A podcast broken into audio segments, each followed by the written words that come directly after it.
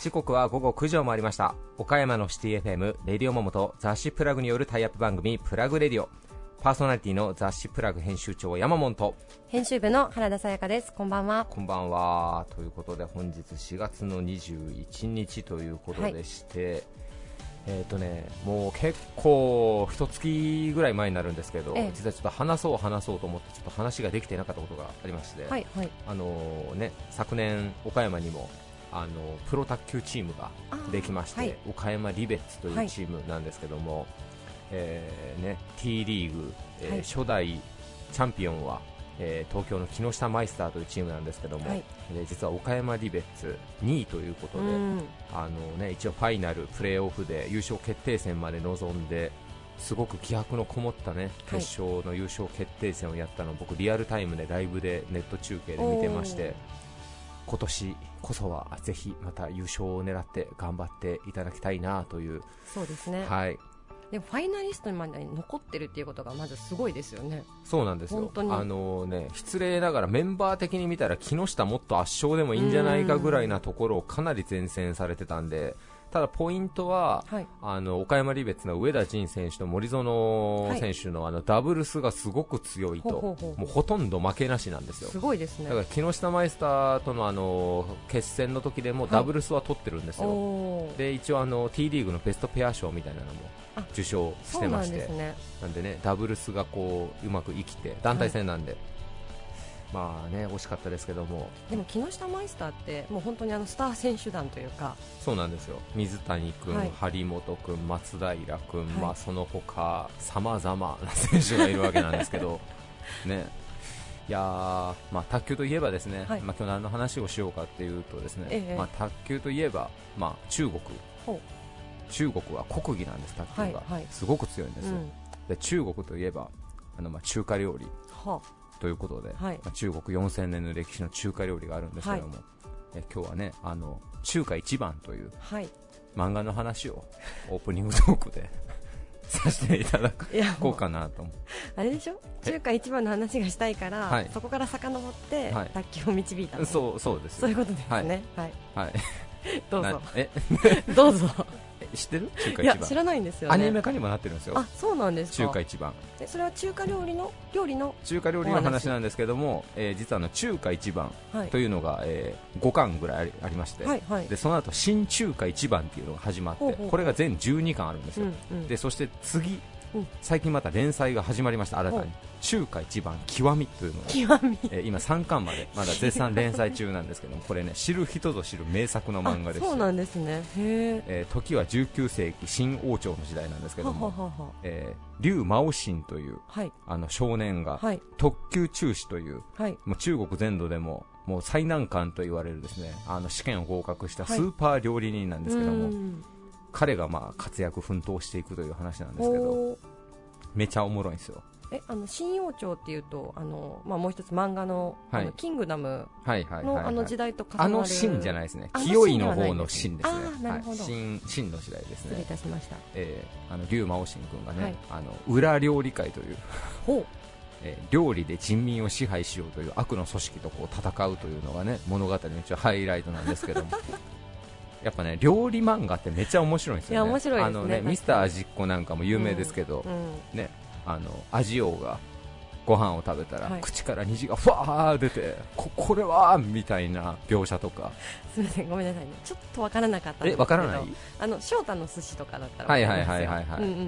まあ、でも料理ね漫画ってもううん。あの描写がすごいんですけど、うん。あの中華一番は何が秀逸かというと、はい。料理を作る過程の描写がすごく面白いんですよ、へまあ、単純なことで言うと、えはい。ああれはダブル鍋だってえ？あの両手で鍋をこう別々の具材をこうやってるのを見て あれは炎の料理中華料理では最高峰の到達領域の技術だみたいなダブル鍋とか。ダブル包丁だってあの両手でみ 別の具材をこう両手でこう切ったりとか。あそういうねそうそう。あと技もあるんですよ。はあの猛牛清流山って言ってこれはあの裏料理界の裏奥義の一つなんですけど、あの大きいナタではい。牛水牛をはい血を一滴もこぼさずはい。綺麗にこう屠殺するってそんいうな技があるんですか？技があったりとか。なるほど。あじゃあ料理漫画とあのなんていうんですかねよくある格闘とかのそうなんです。必殺技がそうなんこそうなんそうなんです。掛け合わされてるんですね。そうなんですよ、もうあれはね僕はもう新しいジャンルを開拓した漫画だなと思って。えー、中華一番。中華一番、はいもうね冗談抜けで100回ぐらいは読み込んでるんですよそんな僕にですか？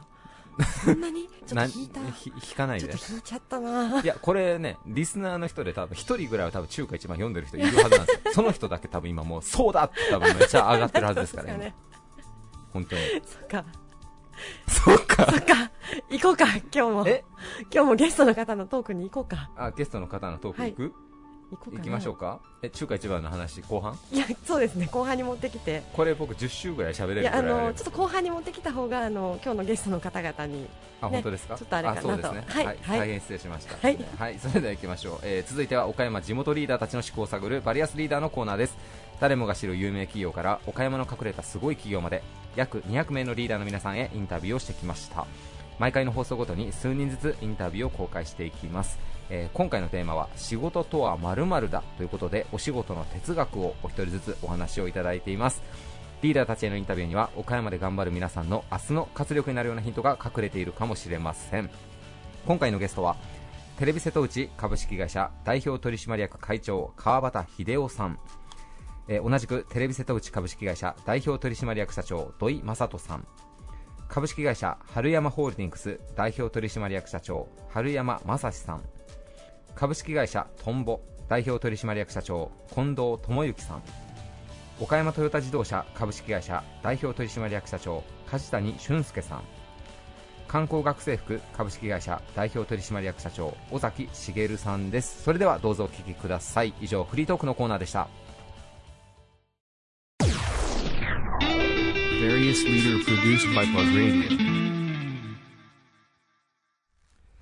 中四国唯一のテレビ東京系放送局。キャッチコピーは「なんか好きじゃは TSC」テレビ瀬戸内株式会社代表取締役会長の川端秀夫さんです。よろしくお願いします。よろしくお願いします。えー今回のテーマ、えー仕事とはまるだということで、えーえ経営者の皆さんにご自身のお仕事の哲学を、まあ、お話をいただいているわけなんですけども、はい。えー先ほどお話をお伺いしたところによると、えー社長、まあ、社会人になられて、まあ、49年間、まあ、こうメディアでこうずっと働いてこられたということでどうでしょうかこう入社当時から今を振り返ってというところからあの川端会長の場合ちょっとお話を進めていきたいなと思うんですがそうはい。えー私が入社したのは昭和45年山陽新聞社へ、えー入りました、はい。えーそれから42年間新聞社にいて、えー今7年間テレビにいると、うんそういう感じなんですが生まれが昭和22年ちょうどお戦後間もなくだったもんですから、はい。まあ、食えない人が周辺にたくさんいたそういう時代で、まあ、子供心にというかあーもう高校生大学生の頃はまず仕事をして食うということがあー、まあ、食べるですか、はい食べるということが非常にえー大切だったとい。うふうにえー思っています。ただ、えー長い間仕事をしてきて、えーまあ、新聞あるいはテレビの仕事をしてきて思うことは、えーこの仕事によって、えー多くのことを学びそして鍛えられたなという気持ちを大変強く持っています、えー強く持つと同時に感謝しています。新聞社のちょっとお変わったものをお見せしますと山陽新聞社社税というのがあります、これにはですね、えー国民に良き精神的糧を提供し生活文化の向上を期する、それから民主的日本の確立を期する。国際平和に貢献し人類の幸福増進を期すると。これが山陽新聞社の社税ということで、えー多分あのー第二次大戦で、えー日本日本の敗戦の後ですね、えー敗戦のお後お国をおもう一度再建しようという中でできた文句だったと思うんですよね。で、えーこれは同時に山陽新聞社綱領というのもありましてですね、自由と正義を信条とし報道の真実と主張の公正をもって健全な世論の公正と文化の向上に寄与するというのがあるんですが、まああのー非常に高らかに歌い上げると言いますかね、えーそういうのがあーまああー朝晩というほど頻繁でもありませんが、えー新聞社に在籍している間そのことを聞き続けてきたと、えー今読み返すとですね、なんだかあの NPO のようなもちろん株式会社なんですけれども、はい。NPO のような感じがするなというふうなことを思ったり、えーいたしました、はい。でも、まあ、あの世の中が混沌としてですね、えー何が何だかわからないようなあー世界的にも何が起こるかわからないというような、えー今、そういう時代ですからむしろこういうそのなんと言いますかね平和とか民主主義とか、えーそういうことが、えー大事になってくるんじゃないかなというふうに思います。なるほど、はい。まあ、利益追求というよりはもうちょっとこうパブリック性の富んだというか、ええ公共性というのを重んじた方がいいんではないかなというようなことです、うんまああのーいろいろな考え方がありますから、必ずしもそうではないんですが、えーそういうところに立ち返ってもう一度、あのー見つめ直してみてはどうかなというようなことを思う時がありますね。なるほど、はい。49年間の、まあ、生活を振り返って、まあ、仕事とは、まあ、そういったふうにはいなっていくべきかなということですね。そうですね。なるほど。はい、私の場合はそうでした。なるほど。はい。ちなみにあの会長はもともとその新聞記者というかジャーナリストっていうのをこう若い若い時からこう志してらっしゃったんですか？そうですね。あの先ほども申しましたがあの食うこと。はい。これがえー大事だから仕事を何かあー選択すると。い。うことはもちろん考えました。えーで当時から独立したりですね資格を持って独立したり、あるいは 今でいう起業ですね。はい。起業を考える、うんそういう人も数は少ないけれどおおられました、私はそういういろいろなあの資格とか能力がなかったもんですから、えー能力がなかったというのはあれなんですがあのサラリーマンになろうと、えー勤め人になろうという道をお選びました、えーまああのそういう中で、えー長い間長い時間がかかってやっとそういうことが少し分かってきたかなというお先ほど申し上げたことが、えーですね。はい。ちなみにこう、まあ、2019年、まあ、あのメディアの業界も、まあ、目が目まぐるしく、まあはい。こう技術の進歩によって、まあ、変わってきてますけれども、はい。えーテレビ瀬戸内さんとしては2019年どのような年にしていきたいというふうにお考えでいらっしゃいますか？そうですね、えー2019年、2018年、2019年とその結構、えー経営的にと営業的にはですね、えー厳しいえー時期です、18年は特にき厳しかったですね。あのー豪雨災害があったりはいしましたですね、はい。ですから19年はあの当然のことですがもっともっと去年を上回るいいいい結果を出そうというふうに思って頑張って、えーいるんですが、まあ、なかなかあのおローカルのおテレビ局地上波の局ですね、はあの厳しい、えー環境です。環境は厳しいんですけれども、まああのやれることはいくらもありますし、えーまあ、知恵を結集してですね、力を結集して、えー切り抜く切り開いていくということはもうおそうですね、えー今年もおそういう気持ちで取り組んでいきたいと思ってます。ありがとうございます。はい。でまあ、テレビ瀬戸内さんは岡山に、まあ、ローカルの民放局他にも、まあ、あるわけなんですけども、まあ、中でもテレビ瀬戸内さんは東京系列だからというわけではないんですけども、はい。やっぱその結構独自の切り口というかなんかこうローカルの番組にしてもかなりこう個性が際立ったええユーモアなものが多いなと、そうですね。はい。あのーこれはあの社長がね、あのーまだ、えーこれを済んでないんでしょうが社長があー番組のことなんか申し上げると思いますが、えーやはり、あのー日経産業新聞うん系列の、おテレビ東京の系列の局ですから、えー経済関係ですね、えー経済問題をやはり、えーそういう専門的な視点で、えー取り上げていくとい。うことがこれからもお大いにやってい、えーきたいというふうに思っておりますね。はい。プライドという番プライドですね。組もかなり、はい、あの、はいはい。上質な面白い面白いですね、はい自分で言うのもあれですいやでもいいですね。こう、ええ。作り手の側が面白いと思えるものを放送されるええっていうのが一番素敵なことですね、はい。メディアマンとして、はい。はい、ありがとうございます。はい、えーゲストはテレビ瀬戸内株式会社代表取締役会長の川端秀夫さんでした。ありがとうございました。ありがとうございました。Various leader produced by Plug Radio. 中四国唯一のテレビ東京系放送局。キャッチコピーは「なんか好きじゃは TSC」テレビ瀬戸内株式会社代表取締役社長の土井正人さんです。よろしくお願いします。よろしくお願いします。はい、えー今回のテーマ仕事とはまるだということで経営者の皆さんにご自身のお仕事の哲学お話しいただいております。土井社長にとってお仕事とは一体何でしょうか？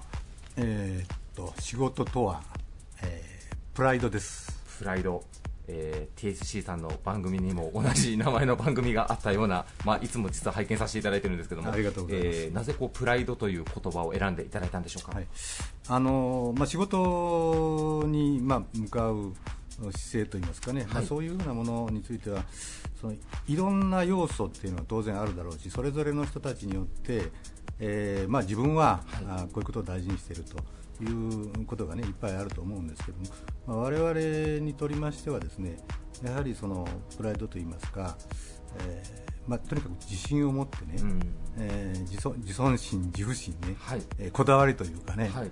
えーそういうふうなものがないと本当の意味でのあ仕事といいますかね、はい。それはあーまあできにくいというかね、うん。中途半端になってしまううん。というようなあ気持ちがありましてですね、はい。やはり、まあ、僕は、えー何をするにしてもあの大きなことについては特にね、はい。えープライドを持ってやらないとダメだろうし、えーそういうその、まあ、企業の皆さん、まあ、岡山、香川県内にもですね、はい。そういう企業もいっぱいございましてですね、はい。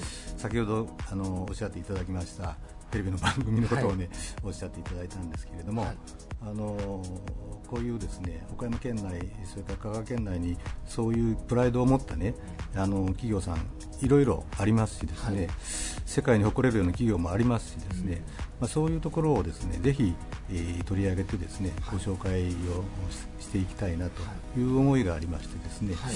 えーまあ、番組を始めまして、はい。えーそれに、まあ、当たりまして番組のタイトルどうするかというようなことをいろいろ経験あの検討いたしましてですね、えーまあ、いろんな話が出てきたわけですけどやはりあの私がこだわりはあープライドとうん。いうのがね一番いいだろうと。い。うことで、まあ、番組のタイトルもですね、はい。えープライドというようなタイトルにさせていただいたわけなんなるです。ほど、えーそのまあ、僕自身もそうです。僕の周りもやっぱこうプライド瀬戸内経済の力あのまあ、見て見てるよっていう声僕の周りでもよく聞くんですけども、えー社長の方にもどうでしょう？なんかいいお声が返ってるんじゃないかなというふうに思うんですけどもどうでしょう？番組スタートしてからの手応えというのは？あのー昨年の4月からですね、はい。えースタートいたしました、い。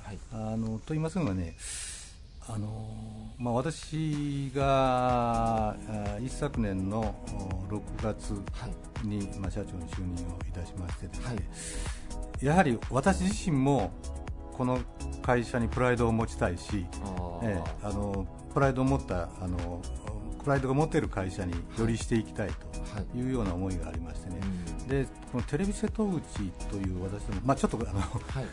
言いますかあの宣伝にもなるんですけれども、我々のところの強みといいますかね、はい。えーこれは何かというようなことを突き詰めて考えていきましたらあ先ほど最初に冒頭にあのご紹介いただいたように、はいえーテレビ東京系列うん。で、えー中四国1局だけとはい。いうことなんですね、でテレビ東京系列のおテレビ局。これはあの元はあ日本経済新聞社、はい。との関係が非常に深いわけでして、うん。それから私どものところは当然地元紙の山陽新聞社、はい。とのですね関係も非常に強いと。私も山陽新聞社出身はい。でございましてですね、はい。でここの、まあ、日々の新聞を見ていただいても山陽新聞社も地方経済面というふうなものを非常に重視されてですね、はい。充実した紙面を作っておられるというようなこともありましてねやはり経済というね、えー経済という番組、えーまあ、テーマをした番組ですね、はい。えーを非常にあの得意として、はい。まあ、これが売りなんですね、うん。であのテレビ東京ご存知のようにあの経済番組 WBS とか、はい。あのワールドビビジネスサテライト。それから朝はニュースモーニングサテライト、はい。まあ、こういう番組をやってましてですねやはり経済であの我々が勝負していくしかないだろうと。でこれはあの他系統の局には絶対に、えー真似のできないものだと、はい。うん確かにですねあの弱み弱いところをこう強化していこうというような戦略もあるんですけれども、はいまあ、我々のようなあ局といいますかねやはりテレビ東京系列は他他系列に比べて、えーまあ、ネットワークとしてはあの、まあ、一番更新でありますしですね、あのちょっとあのよそに比べてはなかなかネットワークも充実してないような局なんですけど局の系列なんですけどね、そこの強みというのにもう生かしていくしか弱みをこう、えーまあ、そこを補填するよりは、強いところをよりアピールしていくのがですね我々の戦略としては正しいだろうということでですね、まあ、始めさせていただいてですね、やはりその我々としてはこの地場の経済、えーをしっかりとですね、えー取り上げていきたいと、でその地域のいわゆる経済界の皆さんとか経営者の皆さんとか、えーサラリーマンの皆さん、そういう方たちにですねぜひ見ていただいて、あこの番組はあのなかなか面白いなと、この番組に出演したいなとい。うようなあのところに、ねなっていただければとうん。思って、まあ、始めたわけなんですね。なるほど。でそれがあのズバリ今のところは当たっております。で最初の先ほどお尋ねいただいたね、はい。あの反響いかがですかという話でちょっと回りくどくなったんですけれどもあのーこれ今土曜日のはい。夕方、あー6時半からの30分番組で毎週基本的にはあやってるんですけれどもね、あのーありがたいことにえー評判は非常にいいものをいただいてます。あの視聴率もですね、はい。あの私どものあの系列の視聴率としてはですね、本当にえー予想以上にね、へー。あのいいものが出ております。なるあの私は最初ね、これはもう視聴率にはこだわらないと、はい。この番組はね、ほどはい。ええあのそれよりはやはり本当に見ていただきたい人たちに、えーまあ、見ていただきたい、はい。で話題にしていただきたいというふうに思っておりましてね。なる。ほど。であの視聴率を取ろうと思ったらね、やはり一番は女女性とかはい。子供さんとか、はあ一般の市民の皆さん、はい。それがあの関心を持って見られるテレビ番組というのがね、やはりうん視聴率っていうのは出てくるわけなんですけれどもこの経済のテーマっていうのは、えーそういう一般的にはちょっとね、えー馴染みにくいというかね、えー感じがするんですけれども、でもやはりね、その経済のテーマの、おまあ、今ですね、あの政治経済事件とかですねいろいろあるんですけれどもやはりその今経済っていうのは非常に大事なテーマなんだろうなと、うん。それでこのエリアの地方経済にとってもね、えーまあ、大きな関心を持っていただけるテーマだろうなというふうには思っております。なるほど。はい先ほどのまあの強みをまずまあ生かして伸ばしていくというのと、それを探るためには自分たちのルーツとか周りの環境をもう一回見直してみるというお話もあったと思うんですが、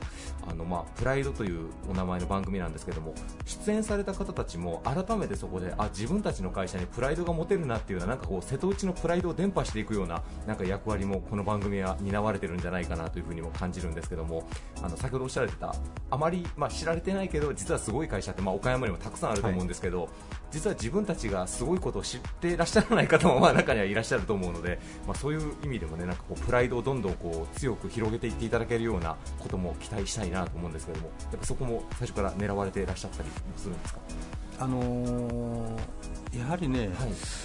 今、いろんな方が、あのー新しく起業されたりね、新しい分野に挑戦されたりはい。してます、はい。あのーこの意識っていうのはね、まあ、あの取材、まあ、私が直接取材したわけではないんですけども、い、ろいろあのお会いしてお話を聞いている中でね、はい。あのー努力すごく努力されてるし、あのすごく考えられてるし、えーまあ、我々の従来のお企業っていうのがね、えーまあ、今の現状、おにから脱皮するためにねどんな努力をしているかというような、これからしていかなきゃならないんだろうかというようなヒントがねあのたくさんあの、まあ、秘められているというんですかね、えーまあ、番組を見ていただくことによって、えーまあ、その辺が伝わっていくんではないかなというようなあの思いはしてます、ね、なるほど。えー岡山のまあ企業、まあ、特にベンチャーとかのまあプライドも育てるしその会社さんの何かこうまあヒントにもなればいいなという思いも込めてらっしゃるということですね。はい。はい、ありがとうございます、えー仕事とはプライドということで、えーお話をいただきました、えー最後にちょっと番宣になりますけど改めて毎週土曜日の、えー夕方6時30分から、えー30分、えープライド瀬戸内経済の力、えー皆さんご覧いただけたらなというふうに思います。ゲストはテレビ瀬戸内株式会社代表取締役社長の土井正人さんでした。ありがとうございました。ありがとうございました Various leader produced by Bug Radio. 全国に約500店舗を展開する紳士服、レディース服の大手専門店。新素材開発などによって革新的なスーツを多数発表されています。株式会社春山ホールディングス代表取締役社長の春山正史さんです。よろしくお願いします。よろしくお願いします。えー今回のテーマ、えー仕事とは〇〇だということで経営者の皆さんにお仕事の哲学をお話しいただいております、はいはいえー春山社長にとってお仕事とは何でしょうか？またね、難しいテーマですね、本当に。まあ、あの、改めてね、本当ね、仕事とはって言われたときに、はいパッと思い浮かんだのがですね、はい趣味かなと思うんですね。はいただね、普通の趣味じゃなくて、やっぱりこの、人生をかけた趣味。はいもう真剣勝負の趣味っていう部分がですね、はいお仕事かなと思ってですね。なるほど、まあ、経営者の方は基本、まあ、365日、まあ、お休みないみたいな感じで、まあ、言われますけども、社長はどちらか、まあ、お仕事自体もその仕事っていう区分けをしてなくって、まあ、楽しんでされてらっしゃるってことですかね、趣味っていう言葉を使われるということは。やっぱりねこう趣味をしてる時はね、はい。人間が一番自由な発想だとかね、はい。輝いたりね、はい。あるいは自分の持ってる力をね、はい。もう全部突き込もうっていうようなはい。感じと思うんですよね、なるほどお仕事がね仕事がやっぱり人生の中で非常に大きなウエイトを占める中でね、はい。そういうねなんか仕事ってね楽しいよね。うん。もうやってる間にねもう時間を忘れるよね。っていう人生が歩めたらね、はい。これはねすっごい幸せなことと思うんですよね。なるほど。でね実を言うと僕が本当にねあの大好きなんですよこの仕事。はい。うん、でね休みなんかもずっとまあある意味あの仕事のことをしてるんですけど、ね。はい。でねいやー疲れませんかってよく言われるんだけど、うん。全然疲れない。趣味だから。なるほど ちなみに社長お仕事以外で趣味というとこう何かこうハマってらっしゃるものとかあったりされるんですか？あのねやっぱりね一番はまあ読書というかねはい。本読むのがねまあこれもねちょっと活字中毒的なはい。形でわーっとこう本読むんですけど、はい。それもね読んでるうちについついなんかうん。仕事の話になっていったりね、はいあるい。は飛行機の中で僕も映画が大好きで、い。飛行機の中で映画わーっとこう見てたりね、はい。まあ前はゴルフなんかもやってましたけど、うん。本当ね何かこうやってるにもかかわらずこう頭のここら辺の中で端の方でねいやーなんかこれね、はい。あの仕事にねなんか考えてる自分がいて、はいそういった意味じゃね本当に。365日、まあ、仕事か趣味かわからないような人生かなと思いますね、ちなみにこれ多分放送している時が多分あの4月5月ぐらいで、まあ、新生活新社会人になられている方も多分たくさんいらっしゃると思うんですけど、うん。社長の場合こうお仕事、まあ、ちょっと事業継承的な部分もあったと思うんですけど、最初からその趣味と言い切れるぐらいこうどっぷりとこう楽しいという気持ちでされてたのか、まあ、やってるうちに徐々にっていうのであるのか、うん。社長の場合どちらだったんでしょうか？僕はね、はい。あのとにかくもう何でもかんでも楽しんでやろうと。何でもかんでも楽しんでやろうっていうことで、はい。あの前ね会社入った時は、い。本当にねなんか書類整理というかね、はい。あの非常にこうまあ前商社だったんですけど、はい。い、ろいろ細かいデータ出しとかね、はい。そういうことずっとされるわけですよ、うん。自分の性格と全然合わないことはい。で、はい。こうさされるんだけど、はい。その中でも春山オリジナルとかね。はい自分のやり方のオリジナルをねなんか作れないかとかあなんかこの中で何か面白いことをねなんか見出せないかっていうをねずっとやってきたような人生ですね。なるほど、まあ、どんな作業、お仕事の内容であってもいかにこう楽しみを見出せるかっていうのが一つまあポイントになるのかな、ね。ということですかね。なるほど。僕のねあのねあのまあちょっとあの申し訳ないですけど、前ね、えー日本のナンバーワンの料理人が、はいじゃがいもの皮むきをねはい。3年間させられたらしいんですよ。はい。でもねその人は楽しかった。はい。なぜ楽しかったかというと毎日毎日ね目標を決めて今日の皮は昨日より薄くしようと。今今日はもっと早くしようってね。はい。自分の目標を決めるとそういう単純作業もね非常に楽しくなる。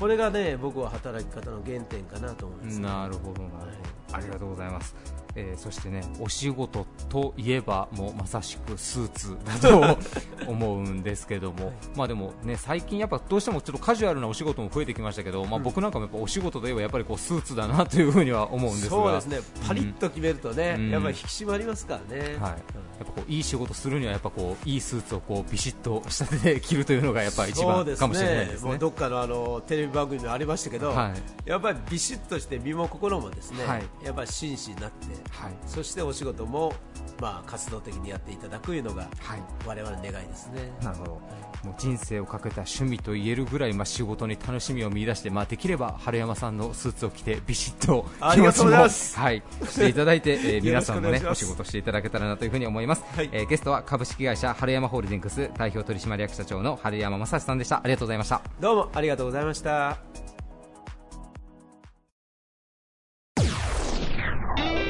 Various leader produced by Bug Radio.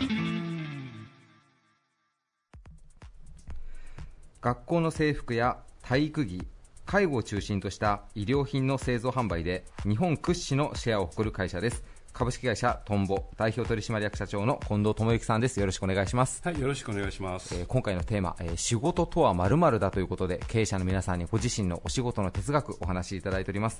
近藤社長にとってお仕事とは一体何でしょうか？はい、えー仕事とは自分自身の哲学と思想を持つことです。哲学と思想を持つこと、えーなぜその言葉をこう選んでいただいたんでしょはい、あの私にとってですね、私はまああの販売出身なもんですから、うはい。まあ、私どもの会社も製造販売会社ということで、はい。まあ、販売ということがあるわけですけれども、はい。まあ、販売会社として一番重要なことはですね、はい。まあ、売上と利益、粗利と、はい。それから回収だと思うんですよね。はい。で、まあ、売上がなければあの会社の存在はありませんよね。はい。から利益、粗利がなかったら会社の経営ができませんよね、はい。で回収、まあ、お金をもらわなければ会社が存続しませんよね、はい。まあ、これをまとめて言うと売り上げがなければ何もないということになりますんで、はい。まあ、この言葉を一番大事にしてます、なるほどなるほど。それとあと、まあ、営業出身ということなんで、はい。三元主義ということを大切にしてるんですよね、三元主義。はい。はい。現場、はい。現物、はい現実ということで、まず現場へ行って、はい。えーどんなものが売れてるか、はい。どのような状況になっているかということをよく知るということ。はい。で現物を見るっていうのはあ売れてる商品はどんなものがあるのかな、ん。まあ、自分のところの商品でもですねあの売れてない商品もありますので、はい。それをまあ現場へ行って現物を見るということ。なるほど。そして現実を知るということですね、はい。現実を知って、えーまあ、判断をしてですね、はい。えーこれからのその反則活動にいろいろ生かしていこうということでですね、この三元主義ということもまあ大切にしている言葉の一つです。えーあの冒頭哲学と思想というふうにお話しいただきましたけど社長もあれですねたくさんお持ちですね 哲学と思想でも経営にあたって。そんなこともないんですけど、はい。まあ、とにかく、あのーもう一つ思うのはですね、はいまあ、経験ということが大事だなというふうに思うんですよね。経験はい。自分が成長して能力がアップするのは経験の回数に比例するんじゃないかなと思ってます、はい。でまあ、失敗を恐れないということが大事なんですけど、はい。で経験っていうのはあの、まあ、年齢もあるんですけどはい。年齢だけではなくてですね、まあ、困難に立ち向かった回数、うん。まあ、そのようなことであるというふうに思ってますので、なるほどまあ、あの困ったことがあの起きるといろいろ考えますよね。はい。で悩むことも多いんですけれども、はい。悩んだらまあそのことにまああの踏み込んで、はい。えーまあ、踏み切りといいますか割り切らないといけないと、はい。で割り切ったらこの思い切って対処しなければいけないというようなことですから、まあ、困難に立ち向かう回数が多多ければ多いほどですね、その改善策といいますか、はい。えーまあ、そういうようなものがですね、はい経験の回数によって学ぶことができますので、なるほど。まあ、あの能力アップは経験の回数に比例するなというふうに考えてます。なるほど。困難に逆に言うと、まあ、困難に立ち向かわないとこう仕事に対する哲学とか思想というものもこう形成されないというような言い方もできるというようなことその通りですかね。あのそのように考えてます。社長の場合はやっぱりその、まあ、営業職がこうずっと長かったと思うんですけれども、はい。そこで、まあ、もちろん現場で感じられて哲学としてを構築されたのもあると思うんですけど何かこうやっぱ特別にこう勉強されたりとかっていうのをされてこられてたんですか、まあ、本読んであったりとか何かあのセミナー行ったりとかそういったこともされたりはあのまあ、こんなこと言ってたらどうかと思うんですけど、はい。やっぱり自分自身にあの投資をしてですね、はい。まあ、感性、はい。それとまあ今おっしゃられた教養、はい。それを身につける姿勢で、まあ、あの毎日対処していくことが大事じゃないかなというふうに思いますし、うん。まあ、我々も一応そのアパレルという会社なんで、はい。まあ、良いものを知らなければ良いものは作れないとはい。いうことになりますので、はい。まあ、センスを磨くということになりますかね。はい。それから、まあ、これはまああの食べることなんですけど、はい。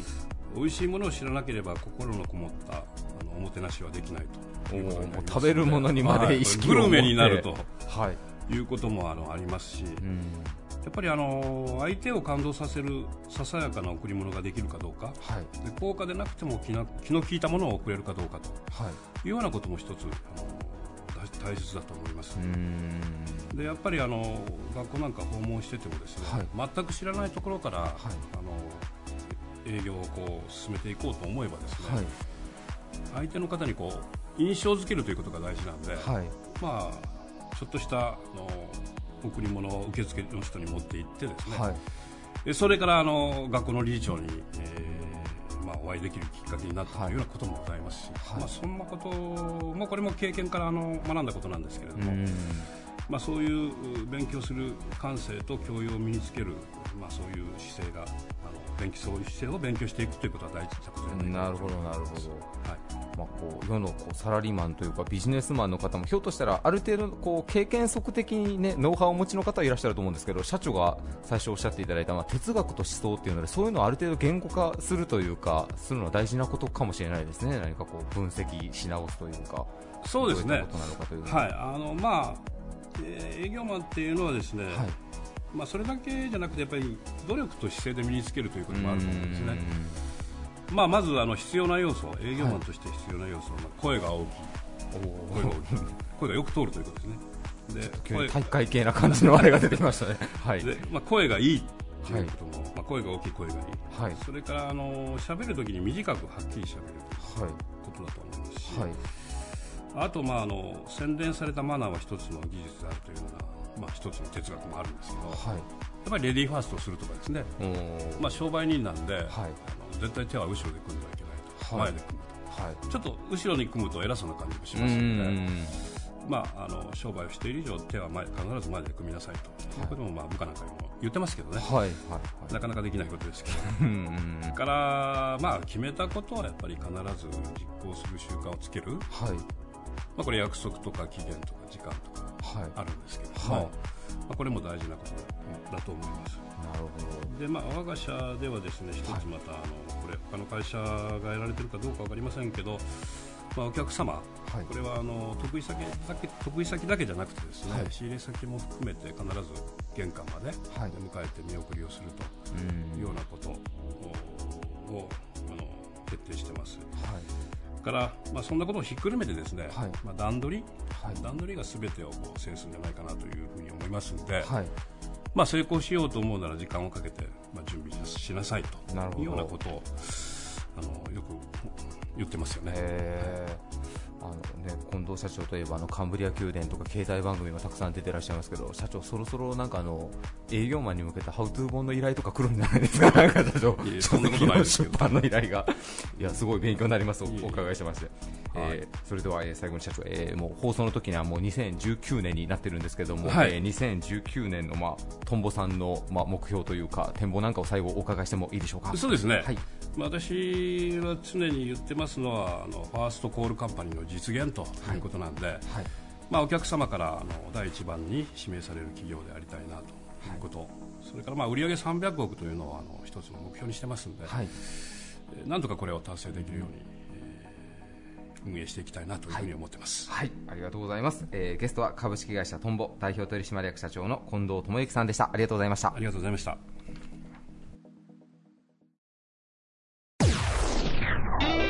Various leader produced by Plug Radio. お客様一人一人のカーライフをサポートするトヨタ系ディーラー岡山県下に新車中古車を含め17拠点を展開しています岡山トヨタ自動車株式会社代表取締役社長の梶谷俊介さんです。よろしくお願いします、よろしくお願いします。えー今回のテーマ経営者の皆さんに仕事とは〇〇だということでご自身のお仕事の哲学お話しいただいております、えー、梶谷社長にとってお仕事とは一体何でしょうか？はい、仕事とは自分の持ち味を生かして社会に貢献することです。なるほど、えー持ち味を生かしてというところがかなり、あの言葉が印象的なんですけどももう少し詳しくお伺いしてもいいでしょうか、はい。まああの人それぞれ得手不得手があると思うんで、はい。まあ不得手なところではなくて得手なところでまああの社会にいい貢献をしていく、そういうことではないかなと思ってます。うんなるほど。もうあのあまりウィークポイントをカバーすることに集中するよりはもう得意なところで貢献した方がいいんではないかというお考えなんですね、なるほど。それは岡山トヨタの社員さんに対してもこう常日頃おっしゃられているようなお話だったりするんでしょうか？まああの時々というか新入社員の時に言いますけども、はい。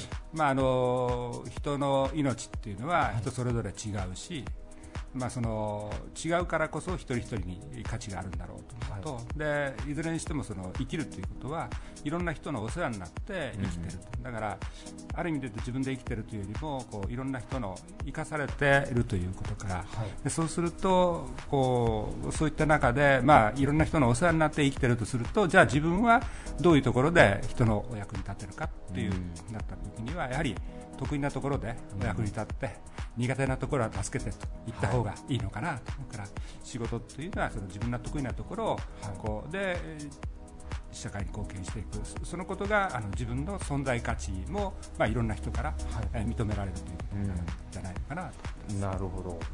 ちなみにこう社長がその、まあ、ウィークポイントをカバーするよりもその自分が得意なところを伸ばしていった方がいいというふうに感じられるきっかけとか何かそういったこともあったりされるんですか？はい。えーまあ、私は実は車の、ね、会社ですけども車あんまりよう売りませんし、はい、それからサービスのあの修理とかね点検もようやりませんし、あー。うん、だからそこで頑張るっていうとおそらくなかなか続かないだろうな、まあそこは逆に言うと得意な社員の皆さんにしっかりやっていただいて、私はまあちょっと違うことで、まあ、あの社会のお役に立つことをできることをやっていこうというふうに思ってます、ね、なるほど。はい確かに。カーディーラーさんの社長さんだからといって車の整備ができる人の方が少ないですもんね、確かにそれはおっしゃる通り、まあ、経営者は経営者の役割でもってっていうことなんですね、なるほど、もうそれはもう入入社当時からじゃあもうすぐにあ自分は経営者としてやっていかないといけないなっていうので結構すぐ気づ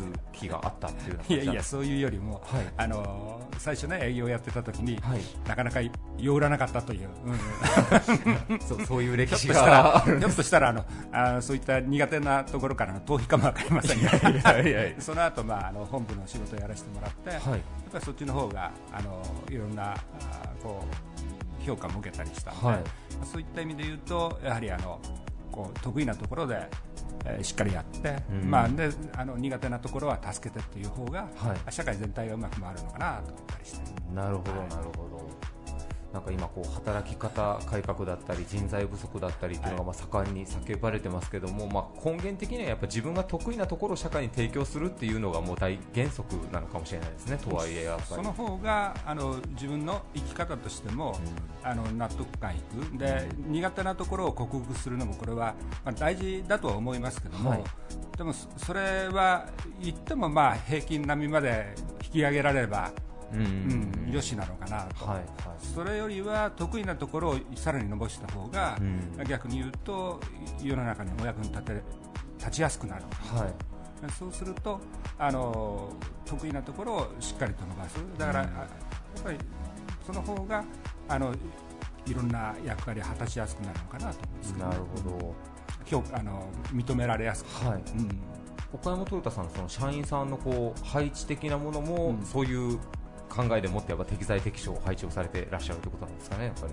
と思ってますけどなかなかこれは難しいですそういうふうにあのできればいいんでしょうけど、なかなかそこまで、えー私の人を見る目がないもんですからどこまでも謙遜されますね、社長。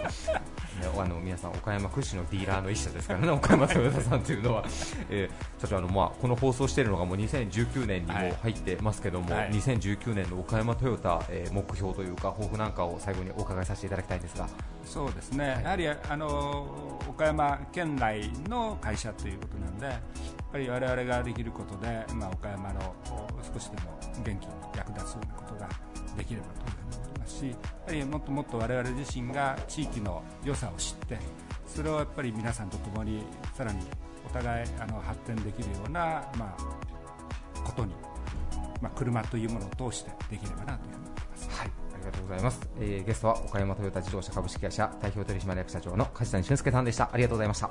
ありがとうございます。Various leader produced by Plug Radio.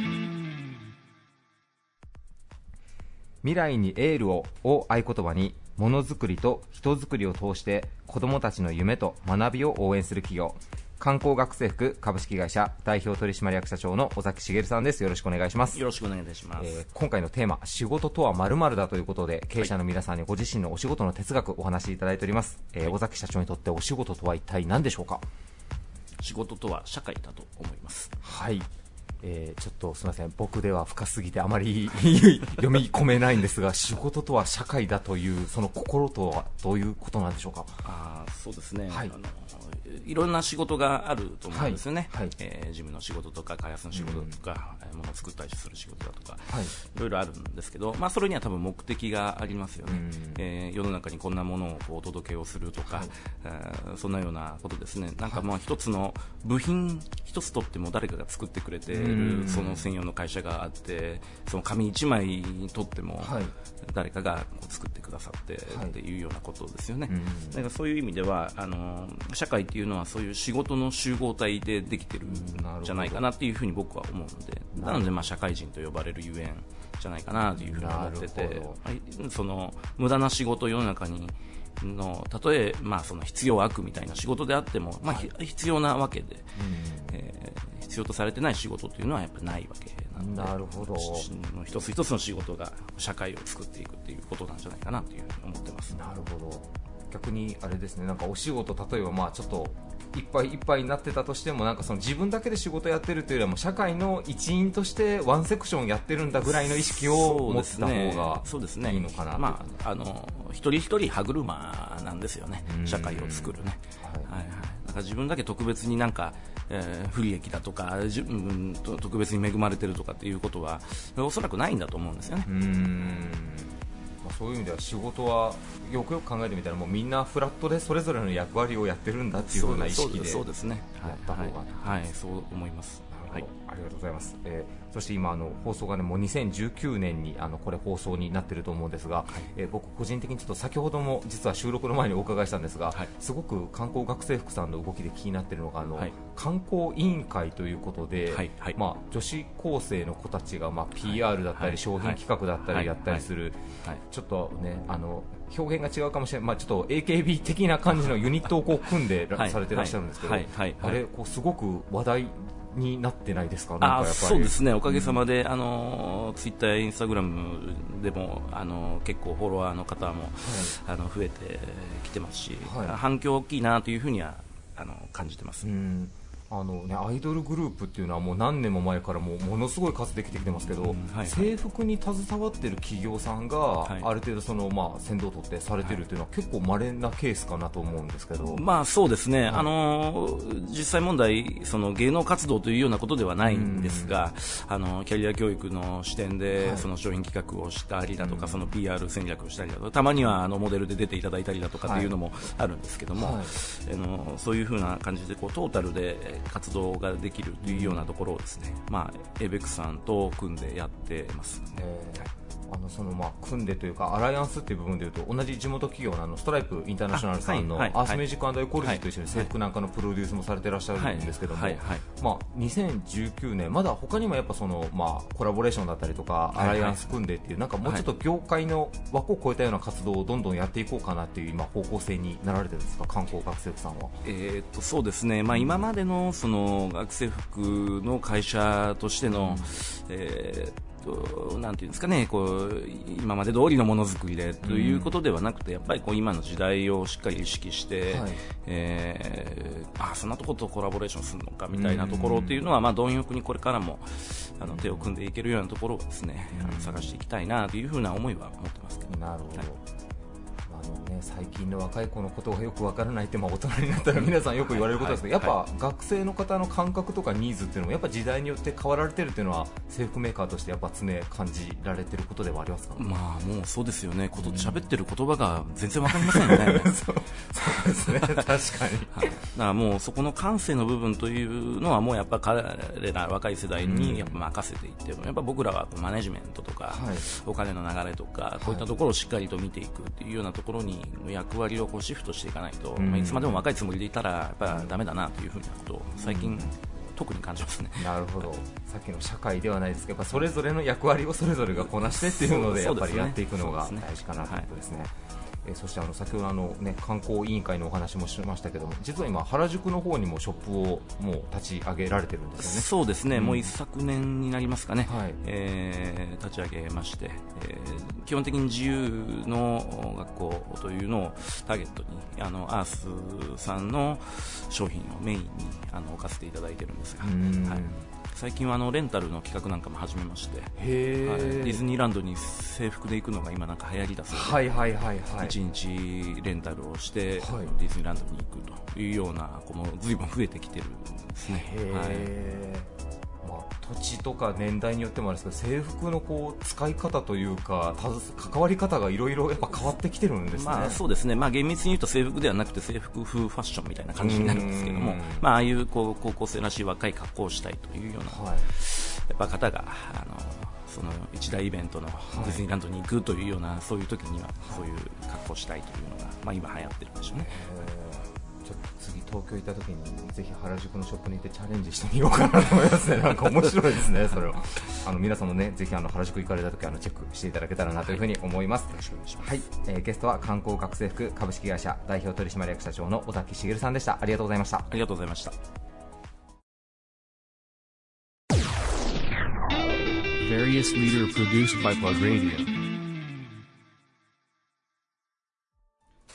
バリアスリーダーのコーナーでした、えー今回もね非常に興味深いお話、皆さんにいただきました、えーいつも皆さんご出演本当にありがとうございます。はい。えーということでね前半あの岡山リベッツのええ奮闘から、えーはい。卓球は中国が強いという話から、ええ中華料理の話になり、ええーね、自然とあの漫画中華一番のお話を前半お届けしたんですけども、えー後半もねちょっと公共の電波を使って僕の中華一番愛を皆さんにちょっとお聞きいただきたいなと思うんですけども、はいはい。えー先ほど言ったねあの料理で、はい。あの人民を支配しようとする、はい。あの裏料理会、はい。ここにはですね臨中士と呼ばれる、ほまあ、あの中堅どころの強い中士がいるんですけど、その上に絶対腐敗という命題を背負った五個星というほう。5つの虎の星で五個星という一番強い料理人たちがいるんです。よこの五個星の設定がまた面白いんですよ、うんうんこの人たちはそれぞれ超感覚を持ってるんですよ。超感覚？はい。一人あの飛天大聖樹地っていう五個星の一人は、うんうんうん。あの鼻がすごくいいんですよ。あなるほど。だからこう料理の状態をはははは。鼻で全部こう分かるんで、うん。あのあれなんです、まあ、それを利用してはい。すごい料理を作るんですよ、なるほど。とか一番すごいのは、うん五個星ミラっていうミラ。ミラ。鏡のミラさんっていう女性行為店がいるんですけど、この人は、はい。あの目がいいんですよ。ねうんうんうん。目がいいんですね。はい。でこれが絶対腐敗の,、はい。あの料理勝負不等式と呼ばれる技を持ってるんですけど何かというと相手の料理してる姿を見て全く同じ料理を作るんですよ。ああなるほど。相手の動きをトレースして瞬時に完コピするんですよ。で完コピしたら同じ料理ができるじゃないですか、同じ料理にええ。最後この5個生ミラはインド人の血も入ってるんではスパイスに長けてるんですよ。無理やり出てきたな。ま全く同じ料理をトレースして作った後に、はい。最後スパイスでちょちょっと味を変えたら、は絶対に上回るじゃないですか。なるほど。絶対勝てるんですよ。へとかっていうもう僕ねこの設定を考えたことにえもなるほど。すっげえと思って山も説明うまいですよね。あ本当？はい。あの前回のねドラえもんのくだりもそうでしたけど。いやいやあのこのね小川悦司先生っていうのはあの他にもあのお寿司の漫画とか結構やっぱり食にまつわる漫画を結構いろいろ書かれてるんですけどそうなんこの中華一番はもう金字塔ですねやっぱり。ぜひ皆さん見ていただきたい。すっごい熱く語りますね。いやいやもういやだってもう裏料理界とのあのね最後の戦いは、うん。あの北京の資金城で皇帝に実際に料理を食べてもらって、はいはい一番を決めようみたいな、まあ、要は天下一武道会的なことが始まるんですけど、この時に五個生の裏料理界のドン、ニューウンリュウ海油と特許中止劉真央神のこう バトルがこう行われるんですけど、はいはい。このねいいまだ話して。るいいよ大丈夫。まだ時間あるから大丈夫だよ。ニューウンリュウ海油は、うん。浜八神っていう料理をずっと研究して作ってたんですよ。ほう。これは何かというと、うんうん。五行説によるところによると、はい。物には食い合わせをしちゃいけないものがあるんですよ。はあ、はあはあ、例えばナマズの肉と米とか、ほこれはもう組み合わせとして人間は食べちゃいけませんみたいな組み合わせが一応あるらしいんです。体によくありませんという食い合わせが。それを究極の一番体に悪い組み合わせを乳雲流海は見つけ出したんですよ。うほうほうほう。でそれを気を放出することによって 笑ってる笑っちゃってるじゃん、うん、身を黄ばんでいた米がどんどん白くなっていくっていうコメントもあるんですけど だダメな傷んだダメな組み合わせの食材を気によってうん。味と見た目を整えて、うん。絶品料理にあの、うん。変えていくんですよ、ほうほうほね、でそれを皇帝は食べるわけですよ、うん。ううんまいうまいと、う、うんうん、でもうまいうまい言いながら髪はどんどん白髪になっていってるんですよ、ね。体が毒されていってる、はいはいはいはい。でこれを全部食べたらう、ん。もう意識を失って、はあは乳雲流海油のものになってしまうとはあ。中国大陸が。なるほど。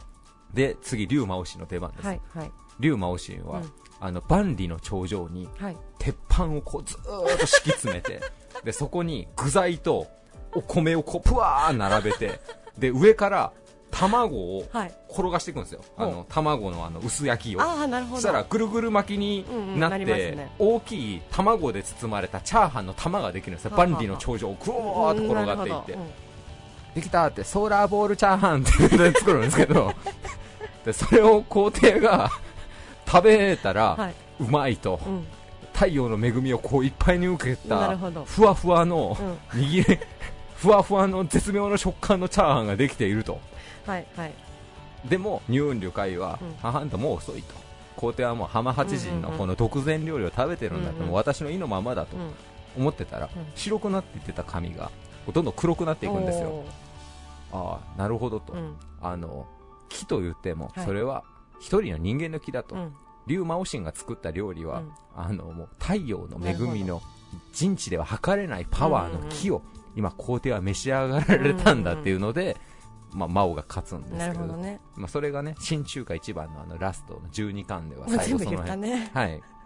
なんですけどね、うん大丈夫ですか？え？もうもう終わりますかね？この話。いやいやあのまだまだもうちょっと説明したい 見どころはたくさんあるんでもう時間がない、そうですね。あと30秒ですね。あと30秒はい。本日はあと30秒なので。30秒ですか？はい。そろそろ締めていただいてもはい、この番組はあのバリアスリーダーというねリーダーはいで皆さんの言葉がメインなので、それ以外はねあの僕たちのヨタ話なんでね、ちょっと事後以降もちょっと僕がじゃあ中華一番について皆さんにね あの あのぜひ皆さん読んでいただきたい。あの、はい名作中の名作の漫画ですのでぜひねはい。中華一番新中華一番中華一番極み全部読んでいただきたいなと思います、えーそれではまた来週もお会いしましょう。バイバイ This radio produced by Okayama Premium Magazine Plug. See you next week.